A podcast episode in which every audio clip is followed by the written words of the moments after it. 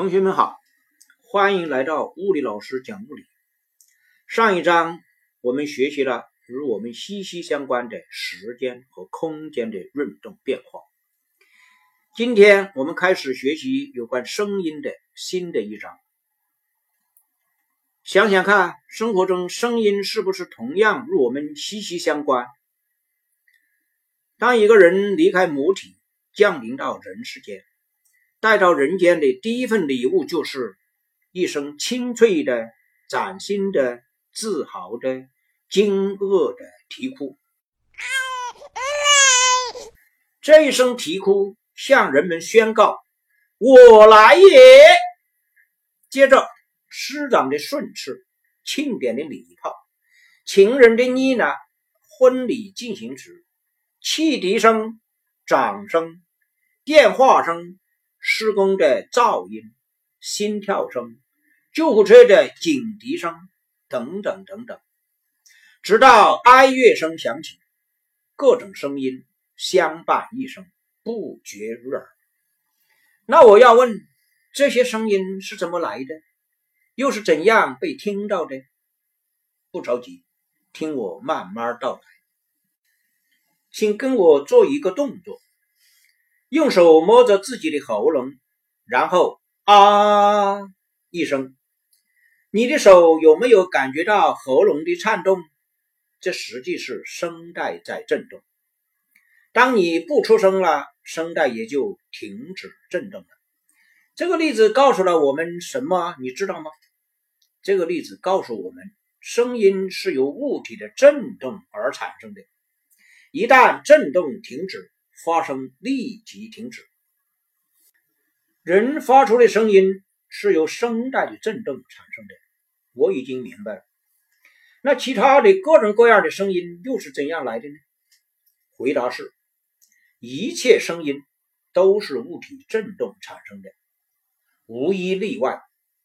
如敲桌面一下，就有一声敲击的声音。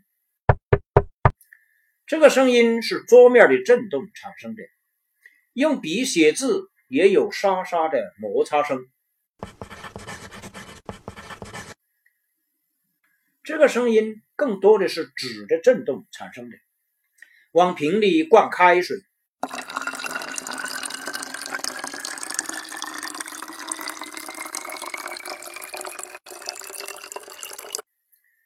听到的声音是瓶内空气的振动产生的，悠扬的笛声。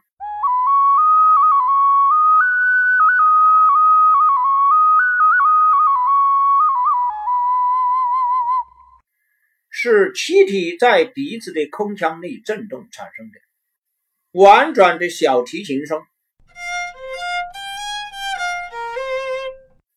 是琴弦的振动产生的。一块石头投入水里，是水的震动产生的。老师刚才举的这些例子，只有水的震动看得见，其他的都看不见。怎么证明这些所谓的震动不是想象出来的呢？绝不是想象出来的，都是真真切切、客观存在的。随着这一章的学习，你会知道桌面的震动。平常我们看不见，但是聪明如你，转动一下脑筋就有办法看见了。要不要我告诉你？你只要在桌上放个东西，比如乒乓球，然后再拍一下桌子，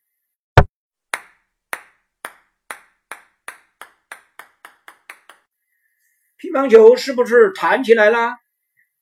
桌面的震动，这不就看见了吗？还有。敲音叉也不容易看到音叉在震动，你只要把音叉轻轻插入水面，就可以看见震动，或者更直接的用手摸一下音叉壁，也能感觉到震动的存在。听到这儿，张亮同学脑洞大开，想到一个问题：用最新科技，能不能发明一种悦耳的发声器？发出不来而如震动的声音呢？这个想法是不可能实现的，奇思异想。因为这种发明的思路违反了声音的基本原理。没有震动，人耳就听不到声音；只有震动传到人耳，才能引发鼓膜跟随着一起震动，人才能听到声音。所以，一切声音都来源于震动，震动停止，声音停止。声音是如何传播的呢？声音是声波在介质中传播。同学们应该知道，宇航员在没有空气的太空中，即使对面说话，也要用无线电通话，否则互相是听不见的。原因就是没有空气作为介质，声音也就无法传播。这就证明了真空不能传声，声音的传播需要介质。不但空气能传声，固体、液体都能传声，并且固体传声传得快、集中，不容易散失，还传得远。查表可知，钢铁传声的速度为五千二百米每秒，水传声的速度为一千五百米每秒，空气却是三百四十米每秒。这个三百四十米每秒，也就是我们常说的音速，特指声音在空气中传播的速度。超音速就是比三百四十米每秒更快的速度。此外，声速还与介质的温度有关，温度越高，声速越大。好，下面同学们解释一下“隔墙有耳”是什么道理？“隔墙有耳”的意思。是小心隔壁房间的人可能偷听到我们讲的话。那隔壁的人是怎么听见的呢？显然是墙壁能传声。大家看古装剧，常有这样的情节：将军趴在地上听声音，能听出敌军即将来临。这就是固体能传声的例子。同学们能不能举一个水能传声的例子？要不要我提示一下？钓鱼还要知道一点，声波在传播时遇到障碍物是要反射回来的，这就是所谓的回声。不是所有的回声都能听见，只有回声到达人耳的时间比原声晚零点一秒以上才能被听见，否则回声就会与原声混在一起，无法分辨。效果是使原声得到加强，也就是调音师所说的混响。混响随环境而改变，比如同一个人在小教室讲话和在大礼堂讲话，以及在山谷中讲话，声音的效果会截然不同。我给大家模仿一下：我在教室里说：“欢迎收听物理老师讲物理。”我在大礼堂里说：“欢迎收听物理老师讲物理。”我在山谷中说：“欢迎收听物理老师讲物理。”障碍物与人之间的距离超过十七米，人耳就能分辨出回声了。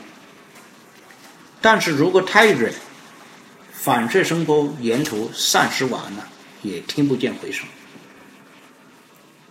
要知道，回声是有很多应用的，如回声测距、回声定位、回声测速等等。